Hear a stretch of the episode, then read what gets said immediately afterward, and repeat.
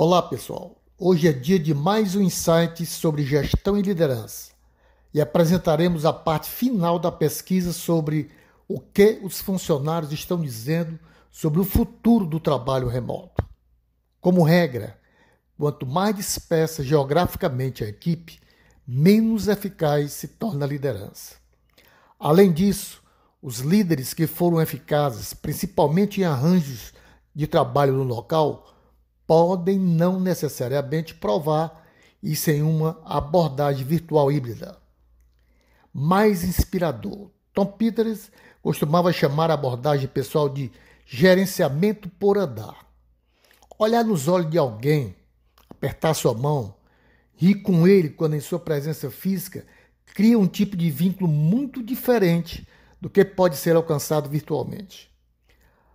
Mas quando a força de trabalho é virtual híbrida, os líderes precisam confiar menos em forma de liderança hierárquicas e mais inspiradoras. Os funcionários dispersos que trabalham remotamente exigem novos comportamentos de liderança para compensar os sinais socioemocionais reduzidos característicos dos canais digitais. Cultive interações informais. Você já encontrou um colega do corredor e ao fazer isso aprendeu algo que não sabia? Interações informais e encontros não planejados promovem a inesperada polinização cruzada de ideias, a troca de conhecimento tácito, que são essenciais para organizações saudáveis e inovadoras. As interações informais fornecem um ponto de partida para relacionamentos colegiais, nos quais as pessoas colabora em áreas de interesse comum, criando uma ponte entre tarefas organizacionais e fortalecendo as redes sociais e a confiança compartilhada dentro de sua empresa. Uma abordagem é deixar uma parte da pauta da reunião livre, como um momento para os funcionários discutirem qualquer assunto.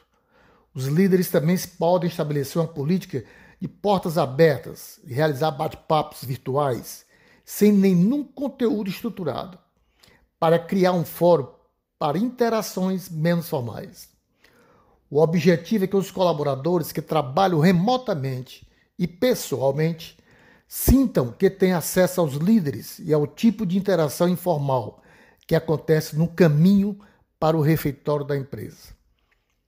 No intervalo, certifique-se de que você e todos os membros da sua equipe estão enviando mensagem de texto uns para os outros. Que você está enviando mensagem de texto à sua equipe regularmente para check-ins informais. Essas normas cultivam o hábito de se conectar informalmente. Modelo de papel da postura correta pode parecer óbvio, mas a pesquisa mostra que os líderes sempre falham em recorrer como suas ações afetam e serão interpretadas por outras pessoas.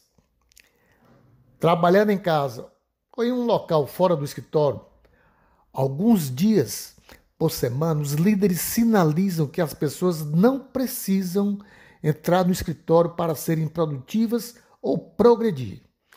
Em um mundo virtual híbrido, decisões de liderança aparentemente triviais podem ter um efeito descomunal no resto da organização não depende apenas das interações virtuais. Da mesma forma, apesar dos grandes avanços tecnológicos ao longo dos anos, nada pode substituir inteiramente as interações face a face. Por quê? Em parte porque grande parte da comunicação é não verbal, mesmo que não seja os 93% que alguns afirmam, mas também porque muita comunicação envolve um assunto ambíguo potencialmente contencioso ou difícil de transmitir. No futuro, haverá muito mais foco na sociedade, nos clientes, na família e nos funcionários.